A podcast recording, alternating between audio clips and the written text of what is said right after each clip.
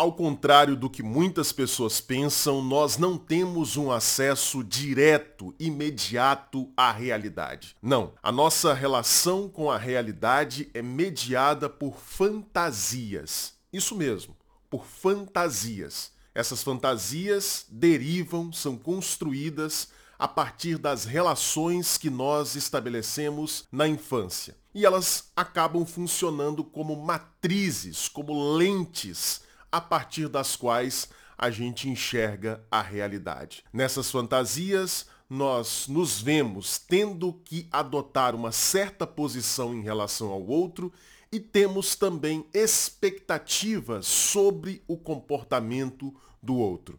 É sobre isso que eu quero falar Neste vídeo de hoje, eu quero mostrar para você que muitas vezes essas fantasias, ao invés de nos ajudarem a lidar com a realidade, podem acabar prejudicando, atrapalhando a nossa relação com o mundo. Então fica ligado que eu já falo sobre isso.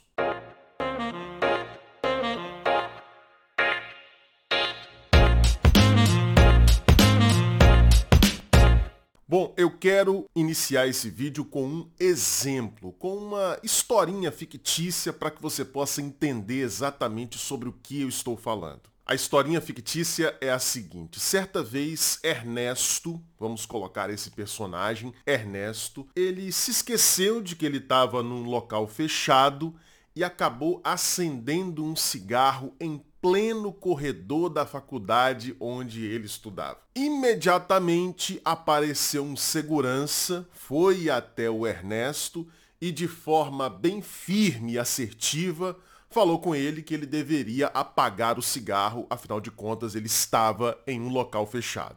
E aí o que, que o Ernesto fez? Ele simplesmente apagou o cigarro, pediu desculpas e seguiu a vida? Não. O Ernesto apagou o cigarro, mas ele teve a nítida sensação de que ele estava sendo atacado pelo funcionário da escola. Ou seja, Ernesto interpretou aquela postura do segurança de chegar até ele e pedir, ainda que de forma firme e assertiva, para que ele apagasse o cigarro. Ernesto interpretou essa conduta do segurança como sendo um ataque à sua pessoa.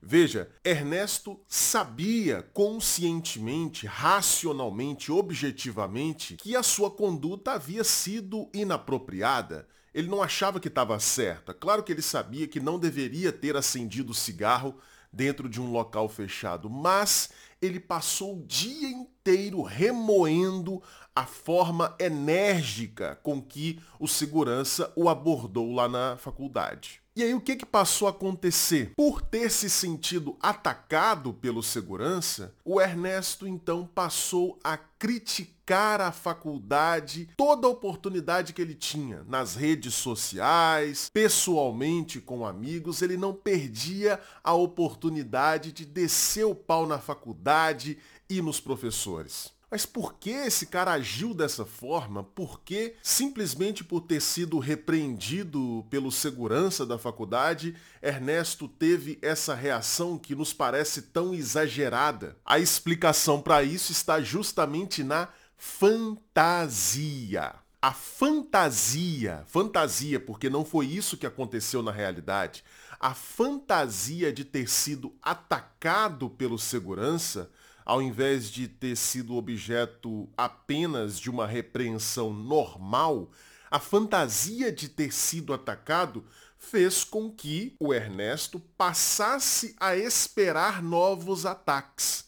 Se ele me atacou agora, isso significa que poderão me atacar novamente. Assim, por precaução, o que, que ele começou a fazer? Ele começou a atacar primeiro, na base daquele raciocínio tradicional a melhor defesa é o ataque. Se eu vou ser atacado novamente, então para me proteger, para me defender, eu já ataco primeiro. Resultado, a faculdade, que até então era vista pelo próprio Ernesto como um ambiente amigável, acolhedor, agora passou a ser visto por ele como um ambiente hostil, cheio de pessoas que estão dispostas o tempo todo a prejudicá-lo. E aí a situação piora, sabe por quê?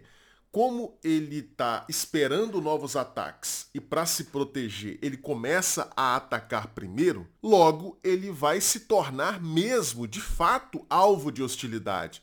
Afinal de contas, se eu estou recebendo ataques de uma pessoa, eu vou também ser hostil com essa pessoa. A tendência natural é essa.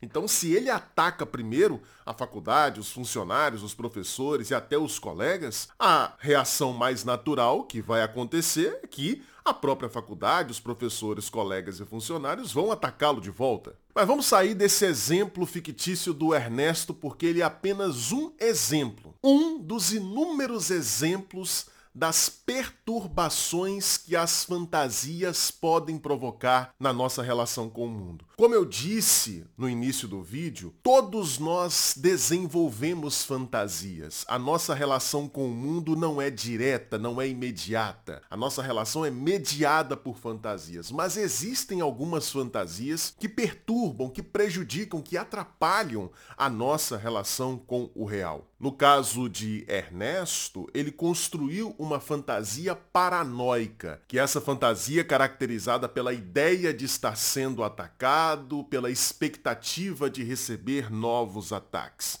De onde Ernesto tirou essa fantasia? Por que ele desenvolveu essa maneira de lidar com o mundo? Essas expectativas. Provavelmente esse rapaz, quando criança, ele sofreu de fato ataques reais. E aí, por ter sofrido esses ataques, ele muito provavelmente desenvolve a ideia de que na sua relação com o mundo sempre haverá novos ataques. Ah, Lucas, mas não seria mais lógico que por ter passado por essa situação difícil na infância, por ter sido de fato atacado, não seria mais lógico esse rapaz imaginar que a vida vai ser melhor para ele? Não seria mais interessante, mais proveitoso, mais vantajoso para ele imaginar que a vida vai ser diferente?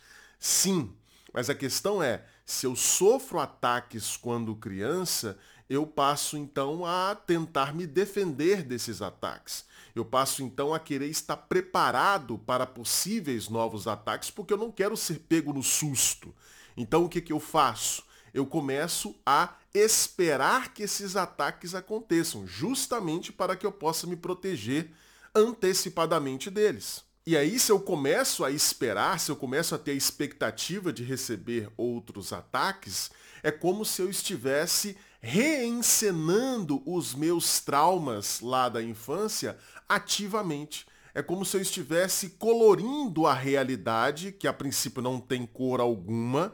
É como se eu estivesse colorindo essa realidade com as tintas daquilo que eu sofri lá atrás.